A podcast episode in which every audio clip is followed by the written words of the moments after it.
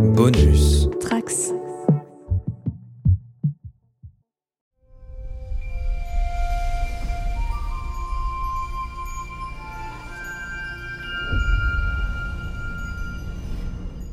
Bonjour à tous les trekkers et trekkies de toutes sortes. Je suis le commandeur Guigui et je suis ravi de vous accueillir à bord de la station du Cadran Pop, le podcast sur Star Trek écoutable dans toute la galaxie et sur toutes vos applications de podcast via le flux du coin pop. Après trois podcasts où nous devions traiter de deux séries en même temps, on revient à la bonne vieille formule d'un podcast par épisode d'une série, et il s'agit bien sûr du quatrième épisode de la saison 2 de Picard, Engage. We only have three days before the future is changed irrevocably. We need a way to find Rios and get back to fixing the timeline. Are you suggesting we steal a vehicle?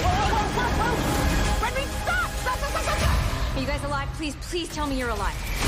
We must find a way to bring us home. It is vital to the future of humanity. Working. Alors pour en parler, bien sûr, je ne suis pas tout seul, hein, même si euh, là on a une équipe un petit peu réduite, mais vous allez voir euh, une équipe vraiment euh, très fortiche avec euh, notamment Martin Winkler, médecin, écrivain et grand fan de Star Trek depuis des décennies qu'on avait déjà accueilli il y a deux ans. Salut Martin, comment ça va? Ça va très bien, comment vas-tu? Bah moi ça va toujours, quand je parle de Star Trek ça va toujours. On a aussi bien sûr Marie-Paul, notre enseigne traductrice et fan de Star Trek depuis des années. On peut le dire hein, maintenant, ça fait des années quand même. T'exagères un peu, mais oui, un petit peu. Allez, on peut dire quelques années. Salut tout le monde. Salut. Et tu traduis euh, Star Trek depuis que t'es toute petite, c'est ça? C'est ça, à peu près, oui. Alors avant de parler de Picard, euh, on va revenir un petit peu sur Discovery et puis sur, euh, bah, sur d'autres choses euh, par rapport à Star Trek, mais surtout, je voulais quand même vous, vous informer, hein, vous qui écoutez ce podcast, vous le savez sûrement déjà, mais je vous le rappelle quand même qu'on organise un événement le samedi euh, 10 septembre 2022 sur le film Star Trek First Contact. Alors ça sera une projection du film de Jonathan Frakes dans une salle de cinéma à Paris. Puis dans la foulée, vous pourrez assister directement à l'enregistrement de notre podcast d'analyse sur le dit film. Alors ce sera au Club de l'Étoile à partir de 18h et plus si affinité. Alors on va lancer notre financement participatif d'ici deux semaines afin de pouvoir financer tout ça en prévendant des places à 12 euros notamment. Alors on travaille euh, actuellement aussi à notre fanzine Cadran Pop euh, qui sera donc distribué gratuitement pour les participants ce jour-là. Alors là je suis, justement en train de terminer ma bande dessinée euh, bah, qui vous racontera une aventure de l'équipage du Cadran Pop. Une aventure où Marie-Paul et Martin seront d'ailleurs présents. Mais non. Eh bah si, je te l'avais pas Euh, dit. moi, Je savais parce qu'il m'a envoyé un dessin, nanana. je suis très fier, je suis très fier. Je- je- je- mes, mes enfants vont être jaloux comme des poux, c'est parfait. Et en tout cas, il y aura plein de surprises, plein d'autres choses qui sont en route, hein, qu'on continuera de vous détailler chaque semaine. Vous pourrez retrouver donc toutes ces informations sur notre site internet podcast.lecadranpop.fr. Alors, avant de rentrer dans le vif du sujet, euh, Martin, est-ce que tu as suivi d'autres séries Star Trek depuis les deux ans, depuis la dernière fois qu'on s'est parlé, donc il y a deux ans? Non, j'ai pas. Et moi, j'ai pas regardé Discovery parce que j'avais essayé la première saison et ça m'a. Enfin, bon, il y a plein de choses qui m'ont déplu et, je, ne crache pas dessus. Je veux dire, on a le droit de ne pas aimer une, série Star Trek, d'aimer les autres et de laisser tout le monde aimer ce qu'ils ont envie d'aimer. Mais donc, j'ai pas regardé Discovery. J'ai commencé, j'ai regardé Picard euh, la première saison évidemment et, et j'ai regardé, j'ai commencé à regarder la deuxième. J'attends, euh, comment ça s'appelle, Strange New World, avec curiosité, parce que je me demande ce qu'ils vont faire, s'ils vont effectivement revenir à un format qui ressemble plus aux, aux séries originelles, parce que je trouve que le format euh, de l'épisode unitaire, c'est quelque chose qui, est, qui peut être tout à fait intéressant quand c'est fait de manière euh, intelligente. Mais euh, voilà, j'ai essentiellement regardé Picard. Puis évidemment, je, re- je, revois les, je revois les anciennes séries, je revois régulièrement Deep Space Nine et, et The Next Generation. Et Voyager aussi, et Voyager. et, et- Mais t'as pas testé euh, Star Trek Lower Decks ou Prodigy par exemple? J'ai regardé, j'ai regardé, Lower Decks, euh, j'ai regardé un épisode de chaque. Je suis pas un grand amateur de d'animation, donc c'est- pas des séries que j'ai eu envie de regarder. J'ai pas vu la série animée de Star Trek originale, par exemple.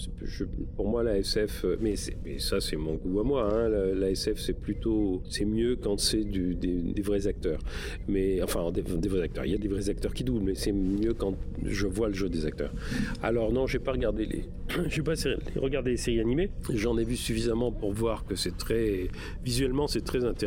Prodigy, ça a l'air extrêmement fin, extrêmement intéressant sur le plan visuel. Enfin, je trouve ça très beau. Mais j'ai pas suivi les séries. Bon, ça se comprend, hein, c'est clair, on n'est pas obligé de regarder toutes les séries Star Trek qui existent, hein, parce que maintenant ça fait quand même une bonne dizaine. Euh, et se concentrer. C'est ça qui est bien, c'est d'avoir justement une, euh, un panel différent d'œuvres euh, sur lesquelles on peut s'accrocher ou pas. Quoi. Alors justement, on parlait de Discovery, et toi, Marie-Paul, tu t'étais pas là la semaine dernière, où on a fait donc notre bilan de la saison 4 de Discovery. Bah, est-ce que tu peux nous dire justement, toi, ton bilan à toi quel est-il sur cette saison 4 qui, qui, a été un peu mouvementée quand même? Oui, bah, bah comme, comme je l'avais dit, le podcast d'avant, le, L'ensemble de la, de la saison était quand même euh, assez inégal et plutôt ça, penchait finalement vers la déception euh, au niveau de l'écriture euh, plus qu'autre chose.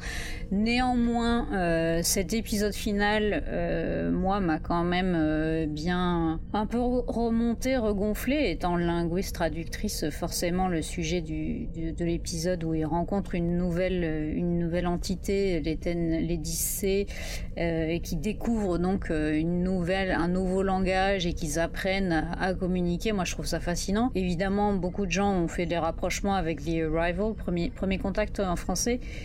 le film qui est une adaptation euh, un peu ratée je trouve par rapport à la nouvelle de Ted Chiang dont, dont, c'est tiré qui elle est absolument fabuleuse euh, sur l'écriture, la communication, le langage, la langue, enfin c'est extrêmement bien écrit et je trouve que c'est le film de Villeneuve est, et sympa. Il y a des trucs qui m'ont beaucoup gêné dedans, mais on n'est pas là pour en parler. Euh, et, du, et donc ça rappelle effectivement euh, cet épisode-là rappelle rappelle cela.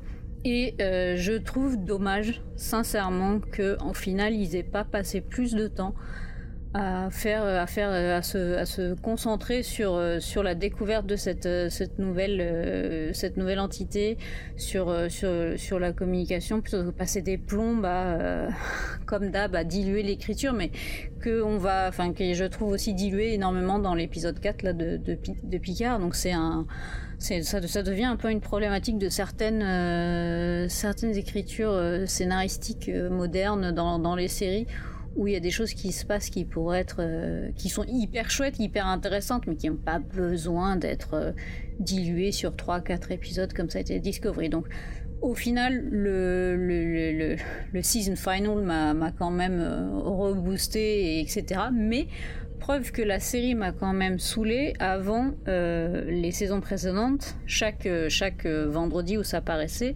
dès que je faisais ma pause déj, puisque moi je travaille à la maison, donc j'ai la chance de pouvoir regarder euh, le, les, Star Trek quand ils sortent le vendredi à midi sur ma pause déj, j'étais euh, j'étais calé devant la télé et j'étais à fond sur sur les nouveaux épisodes. Et là, cette saison-là, euh, je l'ai regardée parce qu'on faisait les podcasts au final, quoi, presque. Ouais, ouais c'est vrai que je suis témoin de ça. Où souvent euh, tu avais un peu de retard dans ton visionnage d'épisode, euh, ce qui montrait qu'effectivement la, motivation n'était pas forcément là. Mais moi je te comprends tout à fait, hein, parce que c'est exactement ce que je ressens aussi. Euh, la thématique de science-fiction et justement de, de premier contact, de d'analyse d'un langage, comment se faire comprendre à, partir d'un langage complètement différent, euh, ça n'a pas été suffisamment développé euh, correctement, euh, alors que le temps d'antenne était utilisé pour des choses dont on se foutait royalement. c'est à se demander à quoi pensent les scénaristes des fois. Donc voilà, et effectivement, dans l'épisode de Picard qu'on va dont on va parler cette semaine, on retrouve un peu de ça parce que c'est un peu un épisode de remplissage. Mais par contre, moi, j'ai un truc que je voulais dire, ça m'a fait bien marrer de voir donc la guest euh, qui est la présidente de la, de, la Terre Unie, qui est Stacey Abrams, qui est une candidate euh, pour le de gouverneur euh, en Géorgie, qui a d'ailleurs fait hurler l'infâme, ignoble Ted Cruz sur, sur Twitter parce que, oh là, mon Dieu,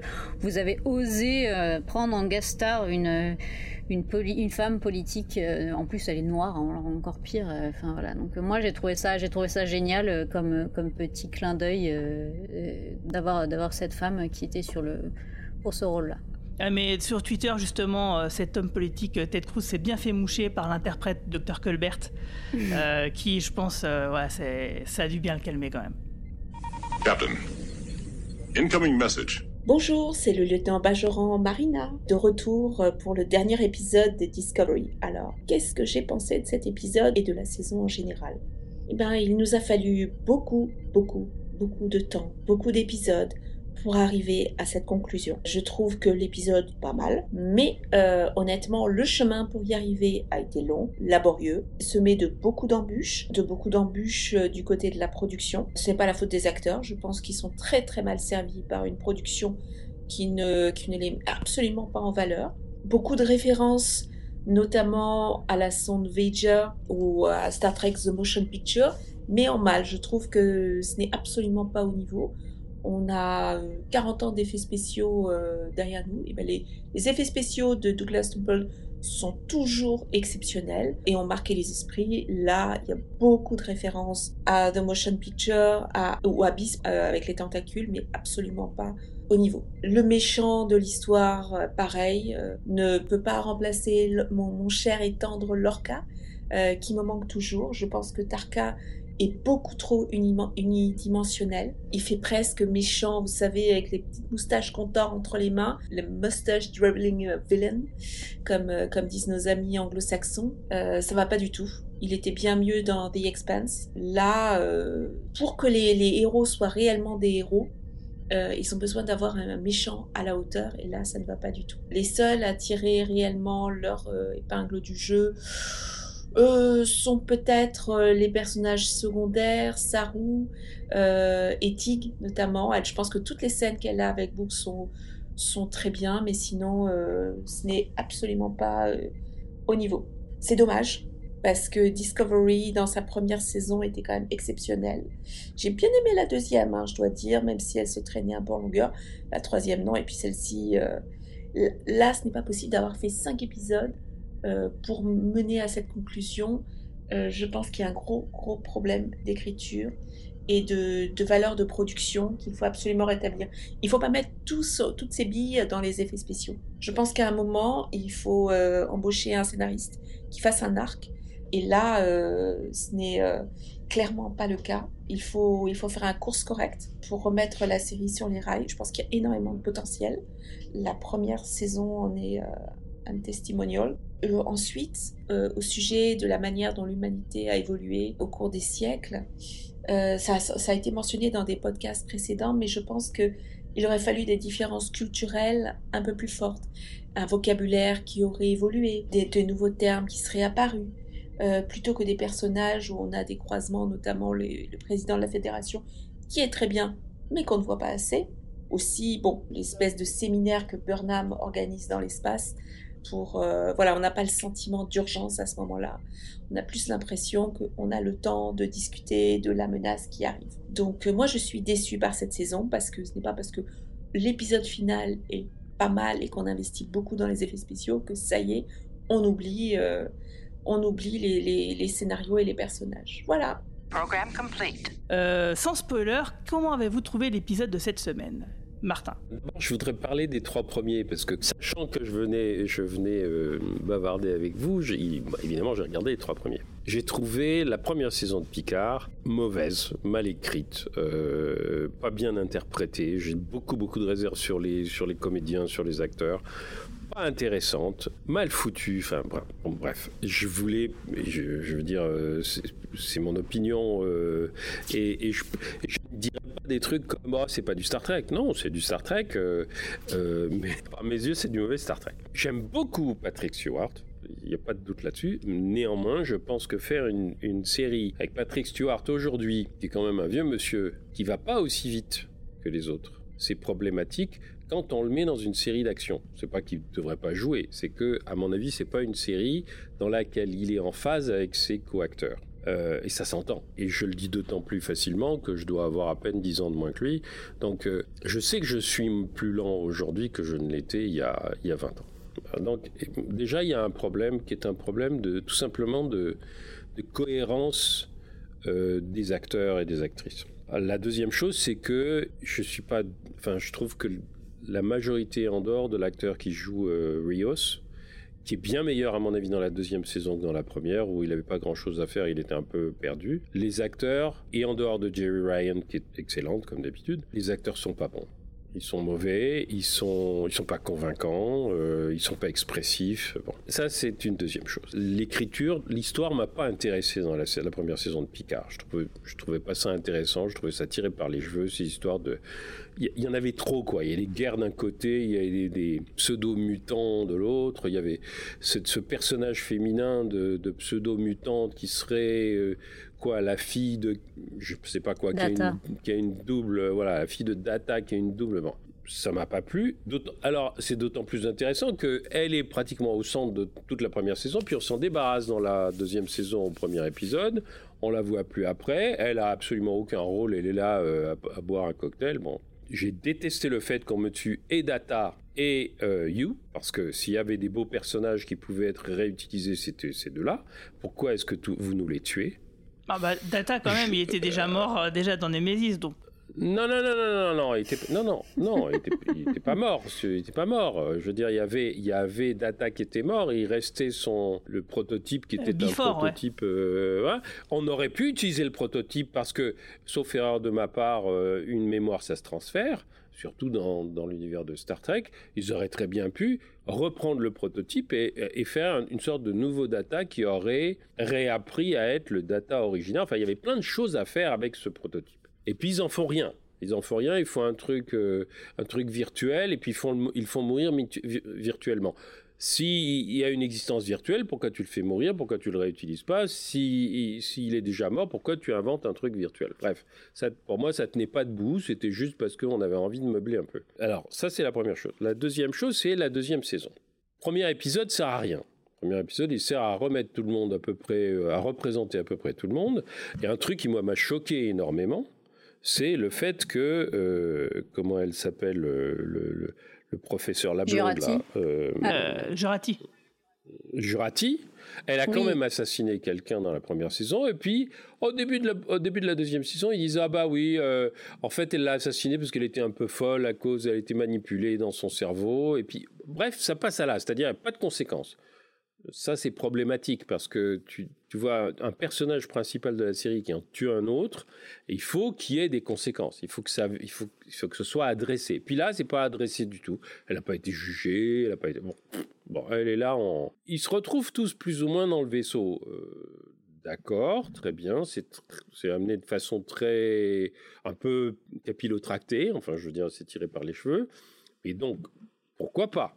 Mais le sentiment que j'ai des trois, premières, euh, trois premiers épisodes, c'est que, un, c'est du remplissage. Deux, il faut absolument faire jouer plein de gens à l'intérieur de la maison, de la vieille maison de Picard. Puis on va en reparler pour le quatrième, il y a quand même une incohérence majeure avec cette histoire de maison euh, dans laquelle il a vécu, qui était la maison de ses ancêtres, etc., etc. Mais tout ça, c'est pas très convaincant dans la mesure où il n'y a pas d'histoire. On ne sait pas ce qui se passe, on ne sait pas euh, ce qu'on veut nous faire euh, comprendre dans l'histoire. Et puis on arrive dans le deuxième épisode avec ce monde parallèle à la Retour vers le futur 2, monde parallèle euh, euh, fasciste qu'on a déjà vu dans Star Trek classique, parce qu'il y a un épisode dans lequel il y a un type qui a créé un univers nazi sur une planète que l'équipage va aller visiter. Le, c'est le Star Trek classique qui invente le, comment dire, l'univers parallèle, de miroir, de l'univers miroir. Bon, tout ça c'est pas nouveau. C'est, mais là, euh, c'est pas tout à fait l'univers miroir parce que c'est une euh, c'est une réalité euh, c'est une branche d'une réalité alternée. C'est pas non plus le truc bon bref pourquoi faire? Et puis en plus on nous ramène Q. Alors très bien moi j'adore Q j'adore John Delancey. Je veux dire je trouve que c'est un personnage formidable mais là il est pas drôle. De les les enjeux dans lesquels il lance Picard et les autres bah oui, d'accord, mais on comprend pas exactement qu'est-ce qu'ils vont sauver. Il faut qu'ils sauvent l'univers, d'accord, mais pourquoi, de quoi, en quel nom euh, Est-ce que c'est parce que la planète euh, euh, Terre a fait des conneries et s'est détruite ou s'est autodétruite? Bon, c'est ce qui est suggéré dans le quatrième. On ne sait pas. On ne connaît pas les enjeux. On ne connaît pas les buts, on connaît pas les comment les les adversaires en présence pourquoi est-ce qu'ils sont envoyés sur cette, euh, sur cette terre alternative dans des rôles? C'est pour ça que ça m'a fait penser à l'univers miroir, c'est-à-dire que euh, ils se retrouvent dans des rôles qu'ils auraient pu occuper s'ils avaient. Mais alors d'un seul coup, ils se retrouvent dans cet univers miroir, mais eux, ils sont bons. Ils viennent du bon, bon univers. Ils sont pas fascistes. Euh, ils se reconnaissent tous. On, on se rend pas compte, enfin pas tout de suite, qu'ils sont pas tout à fait à leur place. Wow. Enfin, je veux dire, ça tient pas debout. C'est pas écrit. Euh, il y a pas de continuité d'un épisode à l'autre. Hein. Je veux dire, entre le premier et le deuxième épisode, il y en a pas. Entre le deuxième et le troisième, il y en a pas. Il y en a entre le troisième et le quatrième parce que forcément, ça s'arrête au milieu. L'écriture me pose vraiment d'énormes problèmes et je suis toujours embêté par les acteurs. L'actrice qui joue Jurati, elle est toujours pas bonne. Je suis désolé, moi, euh, euh, Michel. euh, Michel Heard, Michel Heard, qui joue Rafi. qui joue Rafi, Michel Heard, je l'ai vu dans des tas de séries, c'est pas une bonne actrice. Ça a jamais été une bonne actrice. Je la, je la suis depuis euh, la première saison de, De Law and Order. Special, de, de Law and Order Special Victims Unit, c'est-à-dire il y a 25 ans. Je pense que si on l'a pas gardée à la fin de la première saison, c'est parce que c'est pas une bonne actrice. Et vous l'avez jamais vue dans un rôle majeur euh, parce que c'est pas une bonne actrice. Euh, elle a deux expressions et puis, c'est fini. Donc, euh, et, encore une fois, moi, je suis content qu'elle travaille. hein. Je veux dire, je, souhaite à aucun acteur, aucune actrice de ne pas avoir de boulot. C'est toujours très déprimant. Mais quand même, faut, faut reconnaître qu'elle elle fait rien, quoi. Surtout à côté de Jerry Ryan, quand on les voit. Alors, si tu veux qu'on parle du quatrième épisode, quand tu les vois dans la même scène, tu vois qu'il y en a une des deux qui est une bonne actrice et l'autre qui l'est pas. C'est- je dirais que ça. Et ça se voit très nettement parce qu'elles sont l'une à côté de l'autre. Il n'y a pas photo, quoi. Moi, je te trouve un peu dur quand même avec Michel Heard parce que je trouve que justement, elle est- il y a une bonne alchimie entre elle et Jerry Ryan. Et, enfin, pour moi, le couple Rafi-Seven fonctionne vraiment bien. Euh, Elle se renvoie plutôt bien la balle. Non, mais Bah, c'est, fa- c'est facile de renvoyer la balle à Jerry Ryan, je veux dire. euh, Peut-être. Mais pense, pense à euh, Jerry Ryan et euh, Robert Picardo, par exemple. Pense au, où, où- où Jerry Ryan et, et Seven of Nine et, et- et- comment dirais-je Janeway. C'est infiniment, elles sont infiniment meilleures et c'était. Ouais, mais c'est, on n'est pas du tout dans on le même On contexte. n'est pas dans le on même contexte, On n'est mais pas enfin, du je tout veux dans le dire, même. c'est l'écriture qui fait que des acteurs. Euh, c'est pas seulement les personnalités des acteurs, c'est aussi est-ce que les acteurs ils sont bons, bon d'accord, mais est-ce que les actrices elles ont un bon texte sur lequel travailler? Et là, c'est Ouais, pas le cas. c'est- ce que je vous disais, c'est que moi je trouve que l'écriture du couple euh, Seven Rafi ne fonctionne pas. La communication est, inexistante. Euh, elle se renvoie la balle, ça, il n'y a aucun problème, il n'y a pas de problème. Ils, ça- ils font des punchlines un peu à la. comme si c'était. euh, Oh, son nom m'échappe, le scénariste qui écrit avec des. Bref, peu importe, de, à la Maison Blanche. Euh, Ah, Aaron Sorkin. Aaron Sorkin, ils essayent de faire un peu, un peu ça, mais moi je trouve que l'alchimie du couple ne fonctionne pas. Pour moi, c'est pas un couple, euh, c'est pas ça, ça, ça, il n'y a pas du tout de, de, de la communication est inexistante entre elles. Il n'y a pas de communication corporelle non plus. Donc euh, ça, c'est un problème. Mais ça, on peut peut-être en parler après dans la Ouais, zone. pas- à propos de euh, communication corporelle, j'ai un truc à dire sur justement sur le sur une scène particulière, mais dans la zone dans la zone spoiler. Bon, on va, on va y aller tout de suite, comme ça, ça sera réglé. Allez, on se dirige directement dans la zone spoiler. Doomed to be the afterthought left behind again. Not to me. You're more than you've let on, that they can see. Smart, cunning, and remarkably more cruel than I could have predicted. Bravo. How am I cruel? Fixing me just to take what you need. Leaving me up here powerless, yet now awake to feel it. All right. Well, have a good night plotting or whatever it is Borg Queens do. You felt it too, didn't you? That thing for what we Borg have so very many words assimilation, cooperation, connection.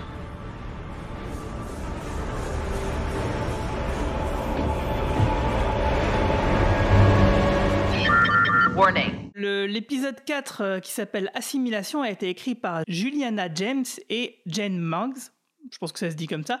Il est encore réalisé par Léa Thompson, hein, qui jouait donc euh, Lorraine McFly dans la trilogie Retour vers le futur, qui avait déjà réalisé euh, l'épisode précédent, parce que depuis, elle est devenue aussi réalisatrice de séries télé. Alors euh, l'histoire de cet épisode, c'est on va voir donc euh, que Rios a été arrêté par l'immigration, pendant que Picard bah, va prendre un peu les choses en main euh, pour essayer de trouver qui est le Watcher et voir la Gainan du passé pour obtenir donc de l'aide. Et pendant ce temps-là, bah, Seven et Raffi sont en vadrouille pour tenter de sauver Rios justement. Et Jurati, elle de son côté, bah, elle va conclure une sorte d'accord avec la reine Borg. Alors on rentre directement dans l'épisode avec le euh, un pré-générique où Picard va visiter donc la, demeure de ses ancêtres, hein, parce que finalement la Sirena elle a atterri euh, bien à côté. Si c'était peut-être pas clair dans l'épisode ah, précédent, là au moins c'est clair et net. Bah, on pouvait le comprendre quand à un moment donné Rios lui dit où est-ce que vous nous emmenez, lui dit à la oh, maison. Oui, mais juste après, on juste après il les téléporte à, Los Angeles. Alors attends, tu te dis commençons, commençons par ça. Commençons par ça. Comment ça se fait qu'un vaisseau comme celui-là ne peut pas gérer l'entrée dans l'atmosphère et la gravité de la planète Terre. Attends, tu, m'expliques un truc là. Je veux dire, on, a vu les vaisseaux de Star Trek euh, euh, euh, atterrir, remonter, etc la planète Terre, c'est pas le Soleil, c'est pas une planète qui a 15 qui a 15 fois la gravité. Le vaisseau est endommagé. Non mais, ah, ah, le vaisseau endommagé par les tirs des, vaisseaux qui le, poursuivaient. Le vaisseau est endommagé, mais enfin un vaisseau endommagé, ça se crache pas comme ça. Je veux dire, c'est c'est si si s'il est attiré par la, enfin comment dire, il peut avoir à la rigueur c'est. Tu veux dire qu'il aurait piqué du nez Non, ce que je veux dire, c'est que le, coup de la gravité, ça marche pas. C'est pas parce qu'il est endommagé que la gravité va avoir plus d'effet sur lui. La gravité, elle a le même, elle même effet sur tous les vaisseaux quand ils rentrent dans l'atmosphère. Qu'est-ce que c'est que cette histoire de ah ben non c'est la gravité qui nous c'est la gravité non euh, euh, qui disent on peut pas diriger le vaisseau. Oui, mais là il dit non non, on peut pas échapper à la gravité de la Terre. Ça ça va pas, c'est pas de la physique la physique élémentaire, c'est tout corps qui rentre dans une dans une atmosphère, qui rentre en contact avec une planète, il est on agit dessus de la même manière. Euh, la planète agit dessus de la même manière. Mais là, on a l'impression que là, ouais, et ils sont complètement paumés, comme si c'était la première fois qu'ils atterrissaient sur une planète qui est quand même encore une fois la planète Terre, c'est-à-dire avec des normes de gravité, d'atmosphère, etc., qui doivent correspondre à toutes les planètes euh, de la Fédération. Donc c'est pas comme s'il arrivait sur un truc euh, inconnu. Deux, il se il, euh, crache près de la maison de Picard. Et puis d'un seul coup, et puis là, il y on comprend pas que c'est à, côté de la maison de Picard parce qu'ils ne l'ont pas montré, ils nous l'ont montré qu'après et il te téléporte. Là, il y a un gros problème aussi. Il te téléporte les personnages à Los Angeles, c'est-à-dire de l'autre côté de la planète. alors ils te disent ah ouais les communications euh, les communications euh, sonores sont pas bonnes, mais ils peuvent ils peuvent téléporter quand même. Wow. Bah ils téléportent avec du mal. Non non non. oui, non mais attends. Euh, encore une fois physique élémentaire. Téléporter, c'est renvoyer un rayon d'énergie qui contient les coordonnées de la personne d'un point à un autre. La lumière, elle se déplace en ligne droite.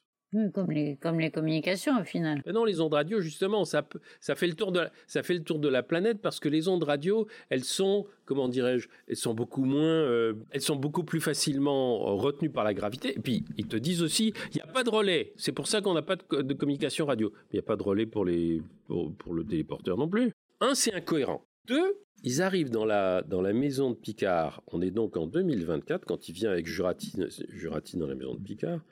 On est en 2024, il dit Ah bah oui, euh, ça fait 100 ans qu'elle n'a pas été occupée. Je m'excuse, mais une maison comme ça, au milieu de la campagne française et d'un et d'un et d'un vignoble qui n'a pas été occupé, où tu trouves des bouteilles euh, de Pinot Noir 1915. Attends, non, ça va pas, ça.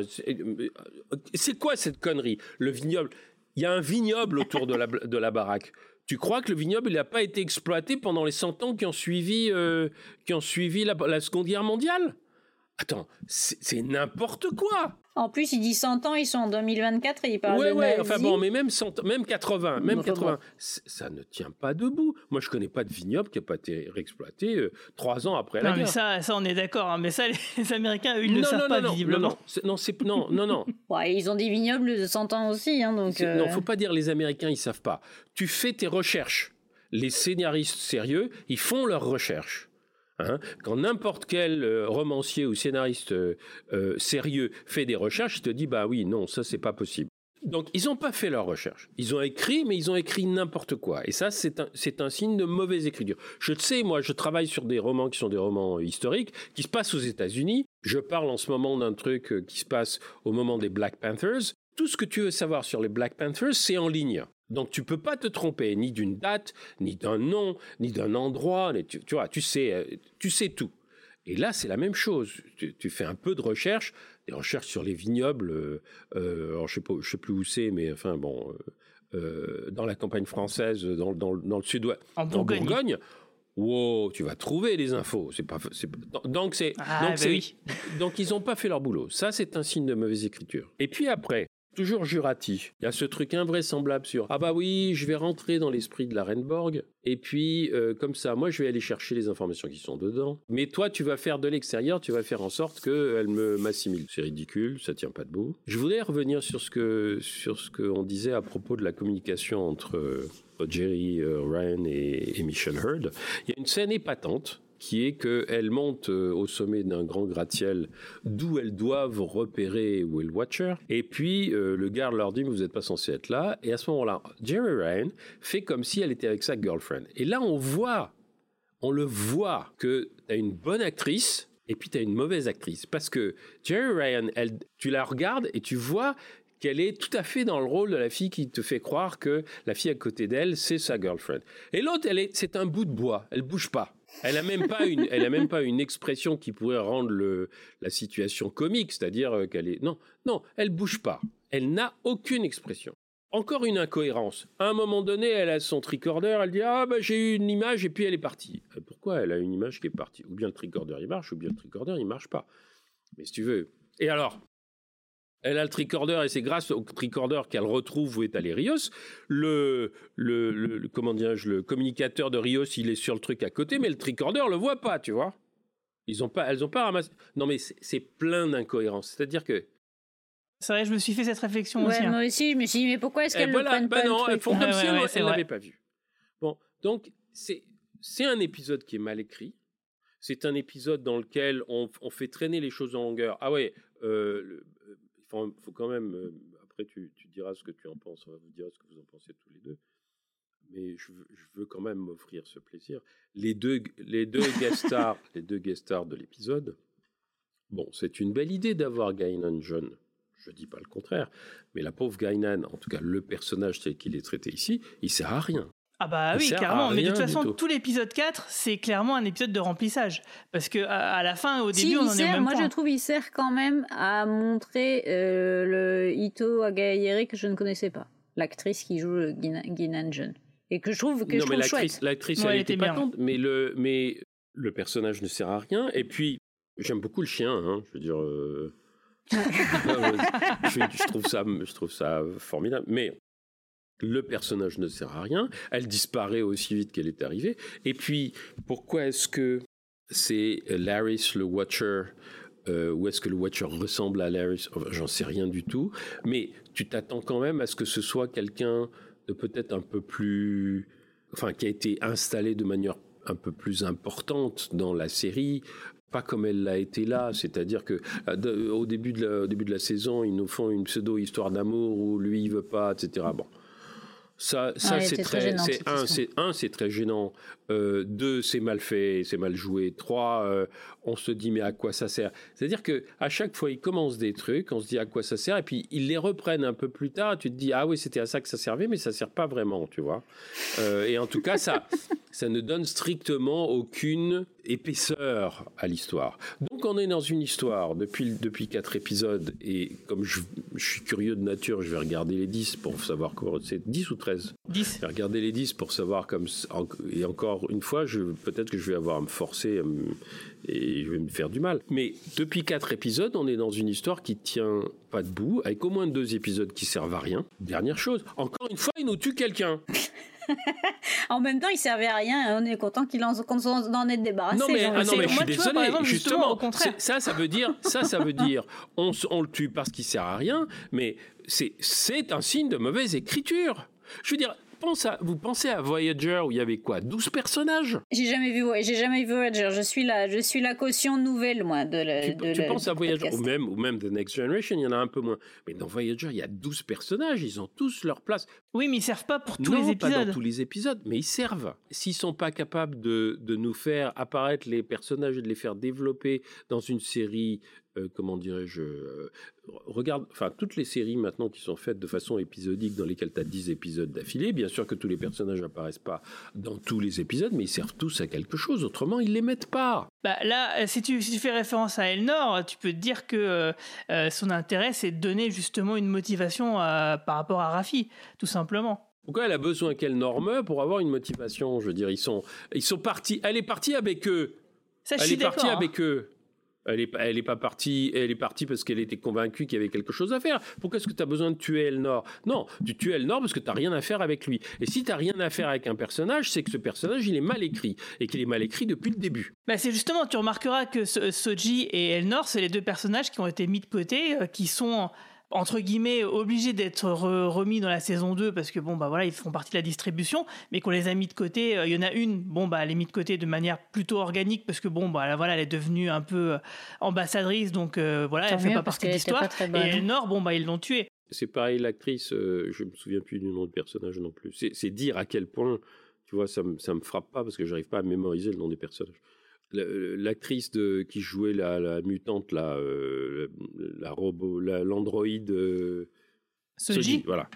C'est pareil, l'actrice était très mauvaise. Je veux dire, euh, a Ah été oui, ça, ab- d'accord. abominable. Enfin, euh, le- le- quand tu vois la, quand tu vois la finesse de, de la, la comédienne qui faisait euh, euh, le, le- la, La fille de non, non, non, la, la- la fille, de non, Troy, non, la fille de Data dans, dans The Next Generation. Ah oui Wow, tu te dis attends, euh, là, là, t'as as en principe un Android encore plus évolué, elle n'est pas capable d'exprimer quoi que ce soit. Bon, si tu veux, euh, euh, et je vais finir là-dessus, mais finalement, ces quatre premiers épisodes, ils souffrent de deux choses. Ils souffrent d'une fait qu'il y a une première saison qui t'a établi un certain nombre de personnages et que ces personnages sont pas bien conçus. Picard, il n'y a rien besoin de faire, on le sait, il a, il a, euh, il a 350 épisodes d'avance, donc on n'a rien à faire avec Picard. Et en même temps, on est un peu embêté parce que justement, on n'a rien à faire. Et qu'est-ce qu'il fout là, puisqu'on n'a rien à faire avec lui? Bon, mais les autres, Jerry Ryan, bon, d'accord, très bien. Mais les autres, ils, les autres, ils servent à rien. Le seul qui tient à peu près le coup, c'est Rios parce que l'acteur est excellent. Parce qu'on lui donne cette, euh, cette euh, comment dirais-je, cette bi, euh, bi-story avec le, le médecin dans le, dans le centre d'accueil. On se dit que, j'espère qu'ils n'ont pas introduit cette, euh, euh, cette femme et son petit garçon, j'espère qu'ils n'ont pas introduit pour jamais les revoir. On va les revoir, j'imagine. hein. Il doit y avoir quelque chose là-dessus. ouais Bon. j'espère aussi Mais- hein. Et lui, il est, lui, il est intéressant, il est drôle. Il y, a, quelque chose que moi je trouve très intéressant chez Rio, c'est le fait qu'il parle espagnol. Il y a tout un truc sur le fait que des fois il pense en anglais, des fois il pense en espagnol, et, et qu'- et qu'il n'est pas toujours, il est pas toujours dans les mêmes phases que les autres. Ça, c'est un truc intéressant, mais c'est pas développé plus que ça. Donc cette, saison souffre du fait que tu n'as pas des personnages intéressants au début, et puis deuxièmement que tu as un, as un enjeu qui, qui n'existe pas. Moi, je ne sais pas quel est l'enjeu. Euh, il faut sauver la. Bah, qui n'existe pas pour Non, mais l'instant non, mais non, non, excuse-moi, excuse-moi. Tu, tu dois, tu dois pouvoir sentir qu'il y a un enjeu. La seule chose que dit justement euh, Picard dans le quatrième épisode, il dit ah ouais, il faut, euh, enfin non, c'est dans le, le résumé, il faut réparer le passé pour sauver le présent. Bon, d'accord, ça, on a déjà fait ça. Je veux dire, euh, ça fait environ, ça fait, attends, on est en 2022, donc ça fait presque 40 ans puisque Retour vers le futur l'a déjà fait. Mais plus, puisque dans d'autres œuvres de fiction, Bien avant, sûr, l'ont bien fait. sûr, donc, mais enfin au cinéma, bon, et c'est et c'était beaucoup mieux fait. Alors encore une fois, euh, c'est pas bien écrit, c'est pas drôle. Une œuvre qui a autant d'épaisseur que, le- que, que Star Trek, que les Star Trek, il doit y avoir des moments où c'est drôle et où c'est drôle. Le- les allusions, tu te rends compte Ils font une allusion à, à Star Trek 4 en nous mettant le même. euh, euh, le, même, punk, dans Le bus, punk, sauf que Star Trek 4, au- autant que je me souvienne, c'est à San Francisco. Puis là, ils nous mettent le même punk à Los Angeles. ah bah il a déménagé Ouais, d'accord, d'accord. Oui, mais c'était drôle. Le clin d'œil le était clin drôle, d'œil cela était dit. drôle, mais, mais il est même pas joué de façon drôle. Il est même pas joué de façon drôle. Je veux dire, euh, euh, oui, d'accord, tu es content de voir le personnage qui est un vrai punk, qui est un vrai, etc. Bon. Mais, pff, et alors, on s'en fout. On s'en fout. C'est ça, je veux dire. C'est à chaque fois, on s'en fout. Moi, je te, je te trouve, je te trouve dur. hein. Moi, j'ai trouvé ça drôle quand même. Le fait, pas le fait qu'on le revoie, mais le fait qu'ils se disent ah oui, je suis désolé. Comme là, du coup, il, il est, il est devenu poli en fait, en disant oui, je suis 40 ans désolé. Moi, j'aime bien cette musique. C'est insultant de dire qu'il est devenu poli 40 ans après, le pauvre. Je veux dire, tu pouvais faire un dialogue, tu pouvais faire un dialogue beaucoup plus intéressant avec lui que de simplement lui dire, lui Oui, dire, c'est ah vrai, bah, c'est vrai. ah il y a deux femmes qui lui disent tais-toi, et puis bah, bah, il, il se tait. Bon, d'accord. Alors donc, euh, en plus, c'est pas réaliste. Je veux dire, euh, non, que le personnage se soit poli et évolué, que et qui commence à il pourrait commencer à discuter avec elle. Mais non, la conversation s'arrête tout de suite. Ouais, c'est vrai que ça tourne court. Hein. Mais ouais, non, moi, moi ça m'a fait rire. je suis désolé. mais, tu as le droit, tu as le droit. Mais je veux dire, euh, je, et je te reproche pas d'avoir ri. Je trouve simplement que ce genre, dans l'ensemble, si tu veux, des, des de l'épisode, les allusions euh, comme celle-là, bon, pour moi, elles tombent un peu à plat. C'est-à-dire que c'est intéressant quand tu as, une histoire. Alors là, tu as des, des, petits trucs qui sortent, et puis tu dis, ah tiens, en plus, il y a un clin d'œil. Là, il n'y a pas d'histoire. Ouais, enfin, en tout cas, moi, pour l'enjeu, je te trouve aussi un peu dur parce que, ok, il y a l'histoire de, timeline qu'il faut alterner, qu'il faut réparer, mais il n'y a pas que ça. Il y a aussi euh, le statut de Q qui semble être euh, lui aussi euh, différent d'habitude. Et toutes ces phrases un peu cryptiques, bah, pour moi, c'est un peu le mécanisme qui fait d'habitude, hein, comme on voit le final de la nouvelle génération. Il arrive au début, il dit des trucs qu'on comprend pas, et c'est au fur et à mesure du déroulé de l'intrigue que finalement euh, on réussit à, recoller les pièces du puzzle. bon, là, c'est un peu la même chose. sauf erreur de ma part, on a vu Q à la fin du premier, au tout début du second, mais on l'a pas vu dans le troisième. Si, si, on le voit. Bon, il, fait, il, fait juste une courte apparition à un moment donné quand ils sont dans la Sirena. Euh, il dit un truc euh, à Picard en disant en gros euh, Quoi, tu t'en vas déjà de la timeline alternée? Et puis c'est tout. Quoi. Il y a quand même un enjeu, il y a un mystère. C'est significatif justement du fait que tu as six ou sept trucs différents qui se passent en même temps. Finalement, tu as six ou sept trames narratives en même temps. Et que pour moi, c'est trop. C'est-à-dire que c'est pas qu'il faut pas avoir des trames narratives euh, euh, sophistiquées, c'est qu'il faut aussi que le spectateur soit pas un perdu, deux frustré et trois qui, qui s'ennuie. Il y a ça aussi qu'il faut, dire. On s'en, on bah, pour te dire, moi je suis ni frustré et je m'ennuie pas et je, j'y trouve un intérêt parce que autant je suis d'accord avec ce que tu disais tout à l'heure quand tu disais qu'effectivement dans la saison 1, euh, les mecs ils ont mis tout. Il y a les Borg, il y a les androïdes, il y a les Romuliens, il y a, il y a vraiment tout et puis finalement euh, ça s'articule pas du tout de manière euh, organique et cohérente, ça va pas du tout dans la même direction et c'est, c'est fait au forceps sur la fin. autant ici, moi j'ai quand même l'impression alors après, évidemment, on, fera juger euh, sur la fin. Hein. Euh, peut-être que je me trompe, mais moi j'ai quand même l'impression que ça va malgré tout dans la même direction.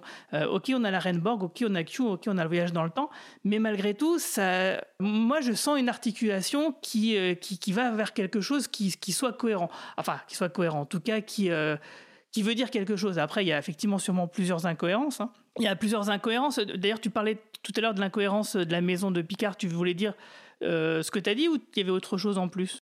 Non, c'est-à-dire que là aussi, il y a quelque chose qui, qui, se veut être très signifiant, très émouvant, c'est-à-dire toute cette relation entre Picard et sa mère. On comprend que le père de Picard a maltraité sa mère, que donc il a quelque chose avec la, la violence contre les femmes. Bon, on voit pas très bien ce que ça vient faire ici. C'est pas que c'est pas un sujet important. Hein. Je qu'est-ce que ça, ne, qu'est-ce que ça nous apporte Et puis, quel âge il a Picard? Il a 80 ans. Euh, non, 95, 96, enfin, je crois. Il a au moins 80 ans. Et un, type comme ça, il n'a pas réglé son problème par rapport aux violences de son père vis-à-vis de sa mère.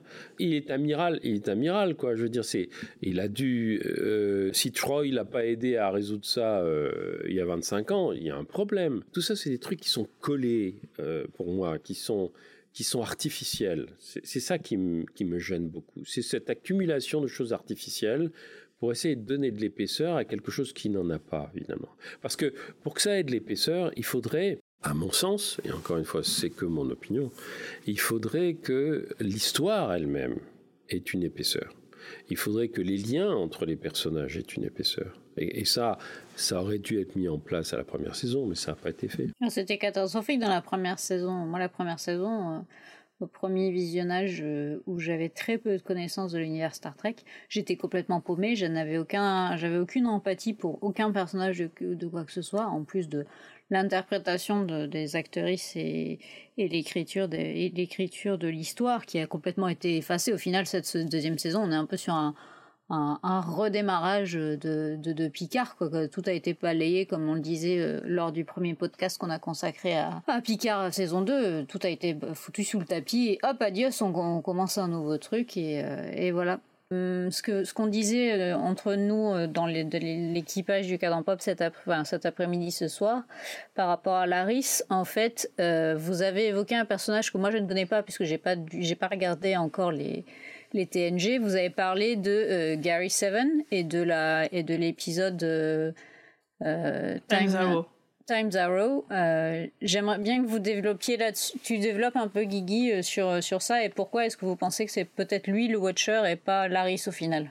Ah, alors en fait, euh, oui, euh, Laris, la, la Laris, euh, a priori une humaine, hein, Oui, parce qu'on ne sait pas ça. exactement qui c'est. hein. Est-ce que c'est Laris Est-ce que c'est quelqu'un qui ressemble à Laris On ne sait pas.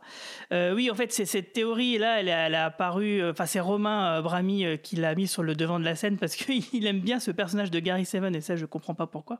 Parce qu'en fait, à un moment donné, celle qui ressemble à Laris et Picard, il, il part dans une espèce de portail un peu rectangulaire qui ressemble à celui qu'utilise justement Gary Seven donc, dans le dernier épisode de la saison 2 de la série classique, euh, qui s'appelle Mission Terre, si je me souviens bien en français.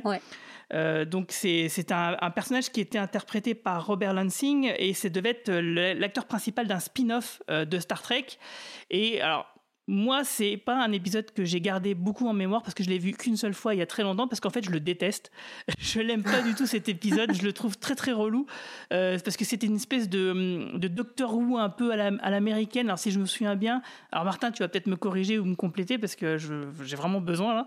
Euh, c'est une espèce d'agent spatio-temporel qui se promène et qui euh, justement intervient dans les lignes temporelles quand, quand ça déconne Ouais, un peu. et l'épisode est pas bon à mon avis. Moi, je suis comme toi. Ouais, L'épisode il est- est pas il est bon, il pas est pas bon. intéressant. Euh, et je pense que c'est pour ça qu'ils ont pas, ils ont pas, euh, Ils n'ont pas, fait de spin-off, heureusement. Oui, mais en fait, c'est parce qu'il il a aucune cohérence avec Star Trek en règle générale. C'est-à-dire qu'ils ont, ils ont voulu faire une autre série et la greffer sur Star Trek, mais finalement, le concept bah, de Gary Seven, il a et puis pas il fait vraiment. rien, il fait rien, Gary c'est pas cohérent. dans l'épisode en question, il apparaît avec son chat, il disparaît, puis c'est tout. Euh, c'est une sorte de oui de quelqu'un qui sait des trucs que les autres ne savent pas, euh, qui te fait trans- qui te transfère d'une époque à une autre, mais Bon, c'est pas intéressant. euh, euh, on peut se passer, je veux dire, on peut voir tout Star Trek sans regarder cet épisode qui n'a qui n'a Ah, bah, strictement aucun, Ouais, je le qui conseille n'a d'ailleurs. strictement aucun intérêt.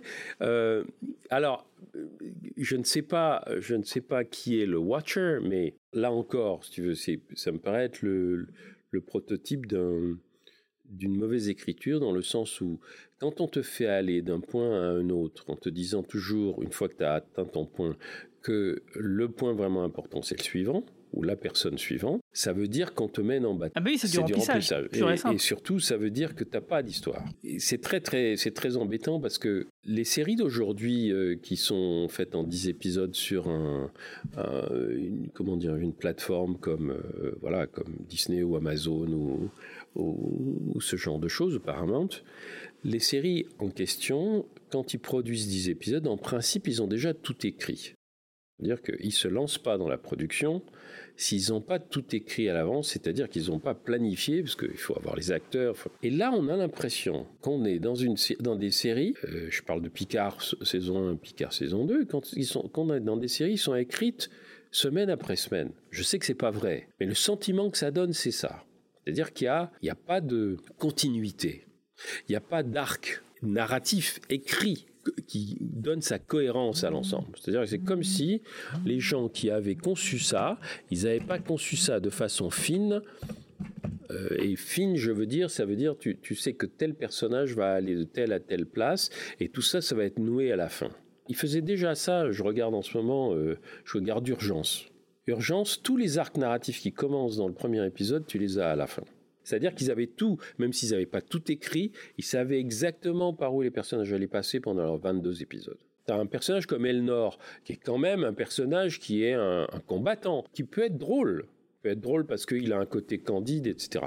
Et puis tu le tues. Attends, ça, ça, c'est. C'est vrai qu'il y a un vrai potentiel qui est gâché. hein. C'est de la mauvaise écriture. Parce que en fait, euh, Elnor, c'est vrai que le- la, la partie comédie dont tu parlais, elle aurait pu venir de lui euh, par rapport au 22e, au 20, euh, 21e siècle, et puis avoir justement ce côté candide et relever euh, oui, des choses oui, de notre société lui, qui auraient il pu être aurait pu quoi. un- il aurait pu jeter un, un- un regard qui était un regard euh, doublement étranger, parce qu'il n'est pas de cette époque et il n'est pas humain.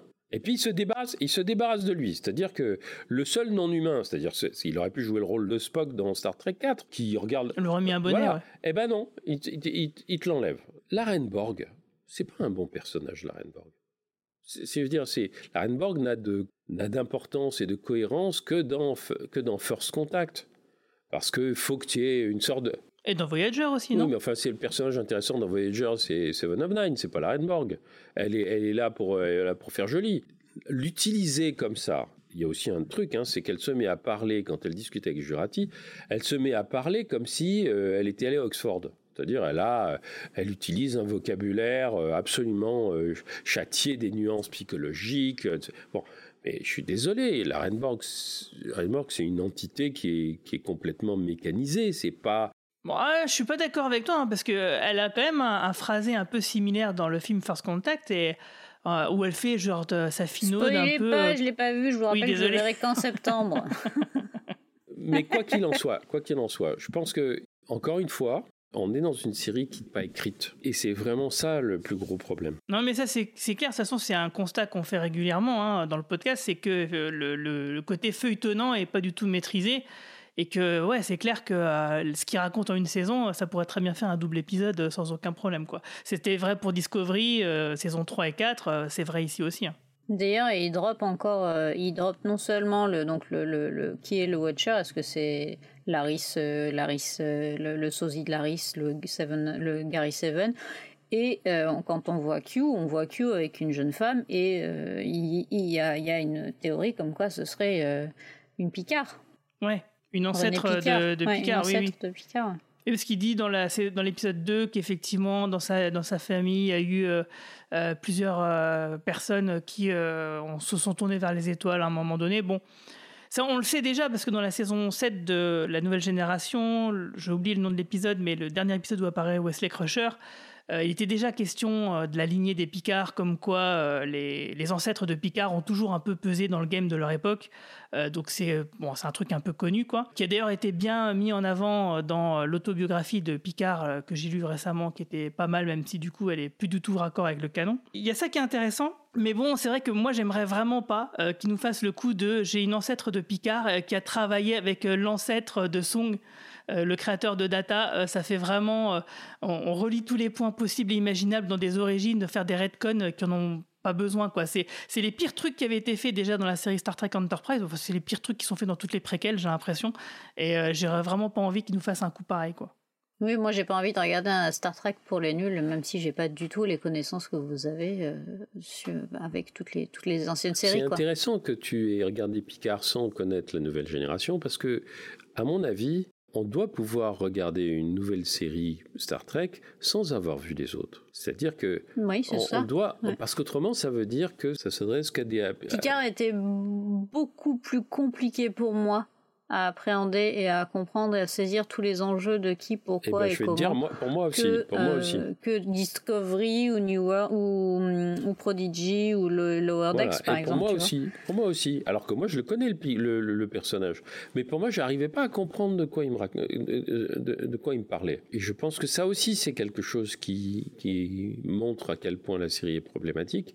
C'est que si tu veux faire une série avec un ancien personnage de, de Star Trek, il faut que ce personnage il est quand même une plasticité qui lui permette, qui permettent au scénariste de euh, l'utiliser de façon, comment dirais-je, à l'intégrer aux autres. C'est pour ça que, par exemple, euh, Seven, Seven, elle, s'intègre. Elle s'intègre parce qu'elle n'a pas le développement de Picard c'est un personnage d'action. C'est pas un personnage de diplomate euh, qui a géré des tas de trucs, etc. Donc oui, enfin c'est de l'action, mais pas que, parce que dans Voyager, elle avait aussi euh, un gros côté euh, réflectif du fait, bah, déjà d'un point de vue philosophique, elle, y avait, elle se posait beaucoup de questions et elle amenait beaucoup de questions. Mais c'est vrai que tu as raison dans le sens où elle n'a été présente que quatre saisons donc elle est forcément beaucoup moins développée que Picard et elle, a plus à développer, quoi, elle a plus à montrer tout, tout le caractère réflexif de, de Seven, on n'en a pas, on n'en a pas vu l'ombre euh, du début. Ah bah ici non, oui effectivement. Ici elle a un rôle vraiment purement d'action et elle, le, fait très bien. Et, l'actrice est excellente, donc euh, moi ça me pose pas de problème.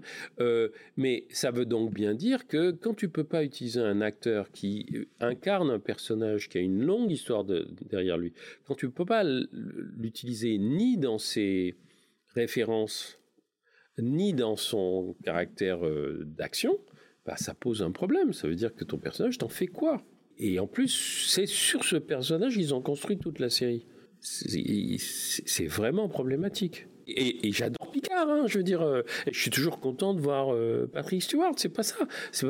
encore une fois, je dirais pas, c'est pas du Star Trek. Non, c'est du Star Trek, mais c'est du mauvais Star Trek, mal écrit. C'est dommage. ouais, bon, moi, je, suis, je, suis, je, comprends tout ce que tu dis. Simplement, moi, je les vois pas de la même manière. Euh, parce que euh, moi, je trouve pas que les acteurs soient si mauvais que ça. Euh, même si je suis d'accord avec toi, il y a un, un, level qui est différent. C'est-à-dire, il y a un niveau différent. Pour certains, c'est vrai que Rios et Seven, pour moi, ils sont toujours été excellent.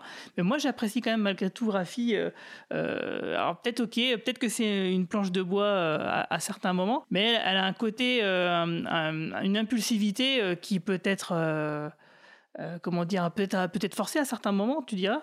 Mais voilà, moi je trouve quand même qu'il y a quelque chose et, euh, et surtout, euh, moi ce que j'aime bien malgré tout, c'est que bah ouais, moi je m'ennuie pas malgré malgré ça parce qu'il y a toute cette mécanique un peu, cette chronologie. Alors peut-être qu'à la fin ça va complètement exploser, ça sera tout pourri. Et comme souvent on a, parce on a l'habitude avec Discovery et, et avec certaines autres séries Star Trek, de, de, choses qui voilà, ça, ça à, la, fin ça accouche, la montagne accouche d'une souris toute pétée quoi. mais moi il y a quand même plein de trucs qui m'intéressent, quoi. Genre, euh, ce que fait Q, ce qu'il veut, pourquoi, pourquoi euh, il a l'air de perdre ses pouvoirs, pourquoi il a l'air d'être aussi acculé. Sa scène avec Picard au début de l'épisode 2, moi, je l'ai trouvé vraiment, vraiment, euh, vraiment super sympa. Et après, effectivement, il y a plein de trucs qui m'intéressent pas, hein, qui ont l'air d'être des retcons un peu forcés, comme l'histoire avec la famille de Picard. C'est vrai que ça, on s'en fout vraiment complètement, quoi, parce qu'on sent vraiment que ça va être un, un peu, un peu n'importe quoi. Et du coup, moi, j'ai bien aimé quand même cet épisode, même si c'est du pur remplissage avec cette jeune Gainan parce que voilà il y a un truc bête euh, oui elle se souvient pas de lui. Euh, parce que oui effectivement il y a ce double épisode qui s'appelle Time Arrow la flèche du temps c'est je crois bien, de mémoire, ça doit être le dernier de la saison 5 et le premier de la saison 6. C'est un double épisode. En fait, on voyait dans une histoire, il y avait des, fouilles archéologiques euh, sous San Francisco et il y avait des scientifiques qui avaient découvert, donc, euh, parmi euh, les vestiges du 19e siècle, la tête de Data. Et en fait, ils se sont rendus compte, bon, il y a une histoire, ils se rendent compte sur, une planète qui a un étrange passage vers le San Francisco de 1900 et dont Data est accidentellement envoyé bah, dans ce passage et rencontre Gainan qui vivait sur Terre euh, au 19e siècle. Euh, et en fait, effectivement, comme elle le dit dans cet épisode 4, elle, ça fait une paire d'années, euh, de siècles qu'elle est sur Terre à tenir des bars, à faire des trucs, et elle se souvient pas de Picard alors qu'elle devrait, puisqu'elle l'a croisé dans le passé. Tout à l'heure, tu me disais, Marie-Paul, euh, avant qu'on commence le podcast, que tu avais lu quelque part quelqu'un qui disait qu'il y avait un peu une relation, un peu la River Song et, le Docteur dans Doctor Who, entre Picard et Gainan. Oui, pas, en tant, pas par rapport au personnage en tant que tel, mais par rapport à la construction de leur relation. C'est-à-dire que la première fois où Gainan rencontre Picard, bah, c'est pas la première fois pour Picard et inversement. C'est ce côté, ce côté-là. Sauf que là, comme on est dans une timeline qui a été alternée, euh, oui, le voyage dans le temps de cet épisode Times Arrow n'est pas arrivé, donc du coup, on peut se dire que c'est logique que Gainan ne se souvienne pas de Picard en fait. Euh, même si elle sent euh, parce que alors, visiblement, ça on nous explique que c'est son donc euh, la race des Eloriens. Euh, visiblement, eux, quand il y a un changement temporel, bah, ça les rend malades. Visiblement, moi j'aurais expliqué ça autrement. Hein. Moi j'aurais dit que c'était à cause du Nexus dans le film Star Trek Génération, mais passons. donc voilà. Ça, aussi, ça, ça montre. Es obligé, on est obligé de réfléchir aux raisons pour lesquelles Gainan, dans cette timeline, n'a pas rencontré Picard. Et ça, ça veut dire que on s'adresse à des gens qui ont non seulement vu les séries précédentes, mais qui en ont un bon souvenir, et puis qui maîtrisent les concepts de euh, voyage dans le temps, etc. Et moi, j'ai pas envie, et je connais bien euh, The Next Generation, j'ai pas envie de faire ce genre d'effort. Ce que je veux dire par là, c'est que quand je regarde une série, je veux effectivement qu'on me rappelle des choses que j'ai déjà vues, mais j'ai pas envie qu'on me fasse travailler pour comprendre la logique interne de quelque chose qui devrait être parfaitement clair et qui devrait être très simple. Et puis qui devrait aussi pouvoir être, euh, être comprise par des gens qui n'ont pas vu les séries précédentes. Et ça, c'est aussi problématique, tu vois. C'est, ça veut dire que euh, à qui on s'adresse? Est-ce qu'on s'adresse aux vieux de la vieille? Enfin, Les vieux de la vieille, c'est toi et moi. Hein moi, je suis plus vieux que toi, mais enfin, tu as vu les mêmes choses que moi et même, et même plus. Oui, on va dire, Est-ce qu'on s'adresse aux gens qui connaissent tout? Et à ce moment-là, ben à ce moment-là, on s'adresse à des happy few, ou bien est-ce qu'on s'adresse à tout le monde? Mais manifestement, ça ne s'adresse pas à tout le monde. C'est un mélange en fait. Euh, il y a des choses que je saisis et il y a des choses que je saisis que après discussion avec les membres du podcast. Et moi, il y a des choses que je saisis même, même pas après discussion avec les membres du podcast. Parce que je euh, le Star Trek Lower Deck, c'est une série d'animation qui fait énormément de clins d'œil dans tous les sens Et, euh, et, du coup, moi, je me disais, ouais, c'est pas possible que les gens puissent euh, utiliser cette série-là comme une porte d'entrée. Pourtant, si. Mais par contre, c'est clair que Picard, c'est clair et net que c'est vraiment une très mauvaise porte d'entrée parce que, comme tu le dis, euh, il faut avoir bah, des connaissances pour bien l'apprécier vraiment à sa juste valeur. Et, mais par contre, moi, justement, moi, je suis dans cette autre optique de visionnage de la série, c'est que moi, j'aime bien euh, à réfléchir aux mécanismes et, et, et fouiller, réfléchir à, à, des théories et des trucs comme ça. Donc, euh, c'est vrai que ça explique pourquoi, sans doute, moi, je m'ennuie pas du tout. Euh, parce que c'est le truc par rapport à Times Arrow, c'est typiquement le truc que moi, j'aime bien voir, justement. Je comprends très bien, ça, ça me choque pas. Je crois que c'est ce qui est je pense que c'est la. Encore une fois, il faut il faut qu'il y en ait pour tout le monde. Il faut qu'il y en ait pour tout le monde, mais il ne faut pas que ce soit euh, le comment dirais-je à mon avis les, critères euh, les plus complexes qui s'imposent. Or, si tu veux, parce qu'une série, ça doit pouvoir être lu à plusieurs niveaux.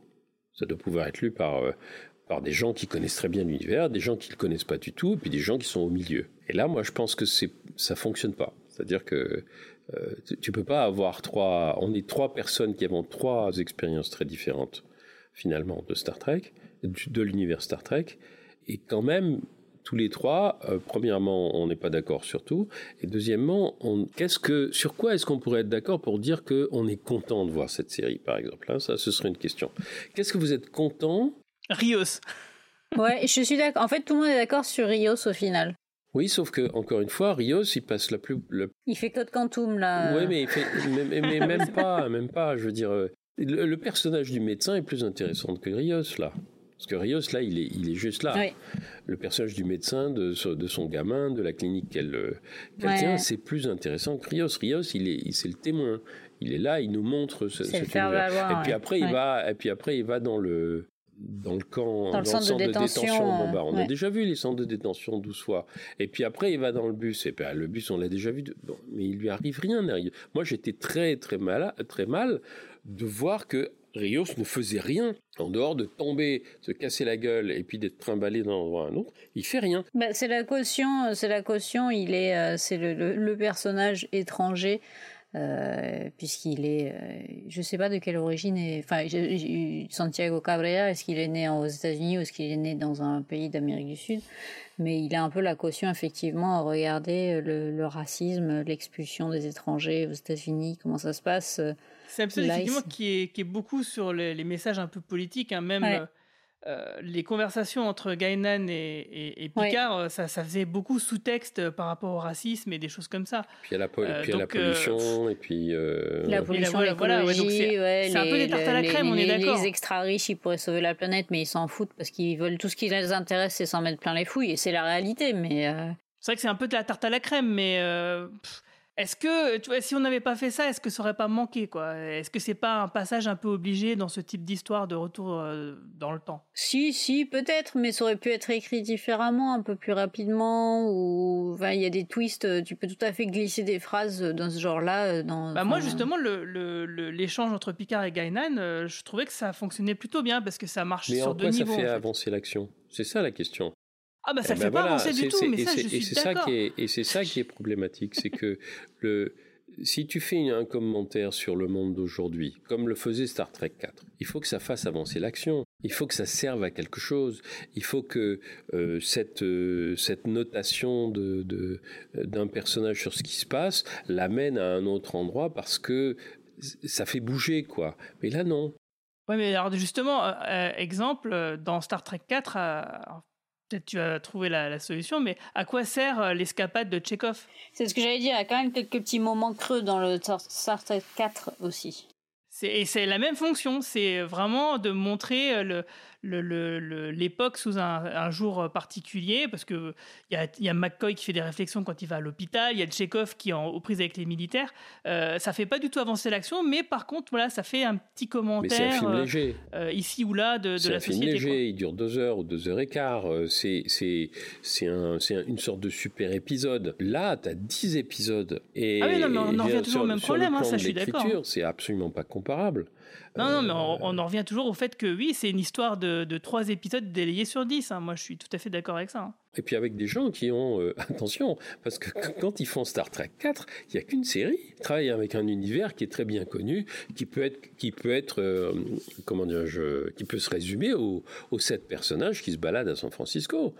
Euh, là, tu as, là, en as 10 quoi. Moi, je trouve ça extrêmement décevant, tu vois. Je, je, je- Et encore une fois, je pense que c'est fait avec beaucoup de bonne volonté par des gens qui aiment Star Trek, etc. Mais je pense que ce sont des gens qui, pour des raisons que j'ignore, ne travaillent pas leur scénario, n'ont pas travaillé leur scénario avec, non pas, et je pense que c'est peut-être ça le problème, peut-être que leur, euh, ils veulent travailler leur scénario en- en montrant qu'ils connaissent Star Trek. Alors qu'en fait, tu veux écrire un scénario, il faut d'abord écrire ton scénario. Il faut que ton scénario tienne debout dans n'importe quel univers, et ensuite tu l'habilles avec Star Trek. Ouais, ça manque de script doctor. Et je voulais juste ajouter que Santiago Cabrera, il est né au Venezuela. Voilà. Mais il a grandi à Londres et, et- au Canada. Eh ben, merci pour ces précisions, Marie-Paul. Euh, et oui, c'est vrai. Et tu, as tout à fait raison sur le, le rôle des script doctors qui semble euh, assez absent des productions Star Trek euh, récentes. Euh, C'est pas la première fois qu'on le dit. Alors, Star Trek Picard continue sur sa lancée en produisant un épisode qui réussit à être fun et rempli d'explications sur Picard et la série Ten Forward, nous voilà. Alors, j'adore que cet épisode incarne ce qu'il y a de meilleur dans Star Trek. 2024 est un futur super proche. Personne ne se balade avec un masque, la pandémie a sans doute été vaincue. Très bon choix d'avoir situé la série à cette époque. Alors des personnages forts qui ont tous des scènes importantes, Jurati, Rio, Seven, Raffi et bien sûr Picard, ont des scènes qui font avancer l'histoire d'une manière ou d'une autre et ne sont pas là juste en potiche pour assister le héros. La scène finale, Q et la jeune fille est là pour nous intriguer, c'est parfait. Laris et le guetteur, alors là je suis complètement bluffée. La série parle de problèmes actuels avec sensibilité et talent comme toujours. Ici, elle traite des immigrés. Rios va être expulsé. C'est un sujet très sensible. Et comme d'habitude, la série s'empare de thématiques très fortes, d'actualité, et réussit à en parsemer l'épisode depuis, euh, depuis le dernier épisode. Alors, les scènes entre Seven et Rafi sont excellentes, et je regarderai bien une série centrée sur elle. Il y a aussi une référence aux GAFA super riches qui pourraient régler les problèmes du monde, mais ne font rien. Euh, les scènes avec Guinan sont parfaites. Le mal temporel dont elle souffre lorsque Picard donne des, des phrases qu'elle a déjà entendues sont très bien et sont là pour intriguer. Et peut-être que, que Q en souffre aussi. Ce que j'adore, c'est que la série réussit à parsemer l'épisode de plein de références à l'univers canon de Star Trek. Alors je ne suis pas sûre de les avoir toutes décryptées, mais voilà ce qui m'a interpellée. Déjà, ce qui m'a fait beaucoup rire et que j'ai trouvé qui faisait sens, c'est pourquoi est-ce que Picard, censé être français, parle parfaitement anglais? On s'est tous posé la question au cours des années. Et en, une courte scène, tout est expliqué et ça fait sens. Sa famille a émigré au Royaume-Uni pendant la Seconde Guerre mondiale, a conservé le château Picard et n'est revenu que pour l'enfance de Jean-Luc. On sait donc pourquoi il adore le Earl Grey. Et oui, ça fait sens. Alors par contre, Jurati ouvre une bouteille de pinot noir datant de 1915 et veut la boire. Sans doute trop vieux pour être dégusté. Mais je m'attendais presque à ce qu'elle indique que c'était un Brami 2018 et non un pinot noir. Parce que mon ami Romain Brami, qui participe à ce podcast, avait offert une bouteille de Château Picard à Patrick Stewart euh, lors d'une conférence. Euh, Seven et, euh, Rafi croisent un punk dans un bus joué par le même punk que dans Voyage Home. Alors j'ai regardé bien sûr parce que je trouvais la référence plutôt rigolote, mais effectivement c'est le même acteur et oui, les punks existent toujours en 2024 et prennent le bus avec des objets reliques des années 80. Un easter egg très très sympa. Et on se souvient qu'il était également dans euh, Spider-Man parce que le, le producteur adorait euh, cette référence à The Voyage Home. Donc une référence sympa. Est-ce que c'est une référence au multivers? Je ne sais pas. Est-ce que c'est lui la clé du mystère? Je ne sais pas. Mais euh, une scène plutôt sympa. Le superviseur dont parle Guinan, est-ce que c'est une référence à Gary de Assignment Earth? Et lorsqu'elle a parlé de superviseur, je dois dire que je me suis gondolée en y pensant. C'était le Assignment Earth, c'était le, le dernier épisode de la saison 2 euh, et le pilote d'une série télé clairement avortée parce qu'on avait le point de vue de Gary et il devait empêcher que des voyageurs temporels perturbent le cours du temps. Il était accompagné d'une femme chat et il était posté sur Terre dans les années 60 au moment euh, du début de la conquête spatiale. Or, on nous montre des références à la conquête spatiale, comme à la fin de l'épisode entre Q et la jeune fille. Coïncidence? Je ne crois pas. Ce serait énorme. Et surtout, alors, lorsque Laris et Picard disparaissent, oh non, il y a un effet euh, fumé. Et là, tout de suite, je me suis dit, mais c'est pas possible. Est-ce qu'on pourrait partir là-dessus? Ce serait génial. Et alors, par contre, une référence que j'ai trouvée très étrange, c'est qu'à la fin, on nous montre que Q est assis au Jackson Rorick Plaza. Et là, euh, je me suis dit, mais pourquoi ce nom? Et en fait, il me rappelait quelque chose. Ça a un peu travaillé dans ma tête. Et euh, on avait commenté euh, l'épisode de Changeling dans un précédent podcast consacré au premier film Star Trek qui était clairement en référence à cet épisode de la série originale. Et Roy Rick, dans The Changeling, était responsable de la sonde spatiale appelée Nomad. Alors, coïncidence? À nouveau, je ne crois pas. J'adore cet épisode. Est-ce qu'on s'arrête là pour les références? Non, car la jeune fille que Q tente d'influencer lit un bouquin écrit par Tracy Tormé, qui a écrit les épisodes qui mettaient en scène le détective Dixon Hill qu'adore Picard. C'est une énorme référence pour les fans. Je me dis que il y a, quelque chose derrière ça. On ne pouvait pas juste parsemer un épisode de tant de, de références. Il y a forcément quelque chose. Donc, en résumé, Star Trek Picard est une série très sympa avec des personnages forts qu'on a envie de suivre. Les, les références qui le parsèment font que c'est fun. Mais par contre, il y a clairement une histoire. Donc, j'ai hâte d'être à la semaine prochaine pour voir si elle répond à toutes nos questions. Euh, donc, bah, avant de se quitter, on va faire le tour des actus. Alors, Martin, est-ce que tu as des actualités dont tu aimerais nous faire part? Ce que je suis en train de faire, je suis en train d'écrire un roman qui se passe en 1971 à San Francisco et où euh, bon, Star Trek n'est pas un personnage euh, prédominant, mais où les personnages, les personnages de la série regardent, les personnages du roman regardent Star Trek, ils regardent The Twilight Zone, et comment dirais-je, et justement, c'est ce qui me paraît important, c'est de dire que voilà, tu, mets ton tu mets tes personnages dans un univers très complexe qui est le San Francisco des années 70 où tu as 14 euh, communautés différentes, euh, tu as des, problèmes politiques euh, monstrueux, tu as la pollution, tu as le racisme, tu as 50.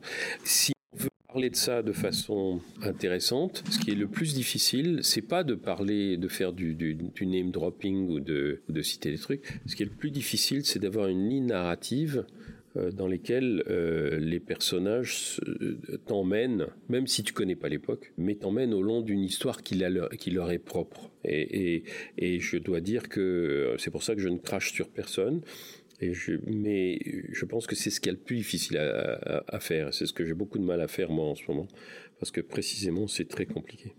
Et comment il s'appelle ce livre Il va s'appeler Franz, Franz le prénom, comme Franz Kafka, en Amérique. C'est le, le, le, troisième volume d'un triptyque euh, dans lequel il y avait les mêmes personnages. Et toi, Marie-Paul, donc toi, tu nous reviens d'Angoulême, mais tu n'as pas attrapé le Covid là-bas comme bon nombre d'auteurs. Tout à fait, j'ai été très prudente, j'ai gardé mon masque FFP2. Euh, moi, mon actu, bah, mon actu c'est du jour parce que ma, ma, dernière traduction vient enfin de paraître, qui s'appelle euh, Last Girl Standing. Donc c'est l'autobiographie de Trina Robbins, qui est une grande, grande, grande autrice de comics américains, euh, féministe, qui a fait un travail formidable d'histoire, d'historienne sur les autrices euh, de la bande dessinée américaine qui sont, qui ont été longtemps invisibilisées comme de nombreuses autrices en France aussi d'ailleurs dans la, dans la bande dessinée franco-belge. Euh, qui, a, qui, a, fait un travail formidable, qui était aussi avant euh, d'être autrice de comics et d'être la première euh, à co-scénariser et dessiner Wonder Woman dans les années 80 d'ailleurs.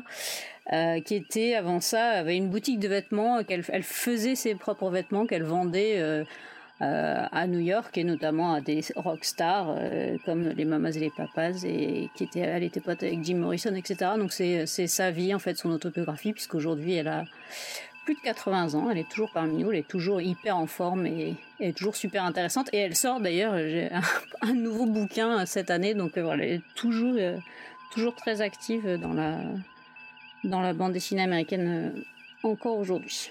Ça te vachement bien. Non, ça sort chez, ouais, ça sort chez Bliss euh, Édition. Eh ben c'est super. Bah moi, pour ma part, euh, comme je l'ai dit, je suis en plein dans ma bande dessinée euh, du cadran pop. Euh, donc j'espère qu'on pourra en reparler euh, très bientôt. Donc euh, restez connectés hein, parce que donc la semaine prochaine, on va parler euh, concrètement du financement participatif pour notre événement du 10 septembre. Et puis bah d'ici là, je vous souhaite à tous une longue vie et plein de prospérité. Salut tout le monde. Salut. Salut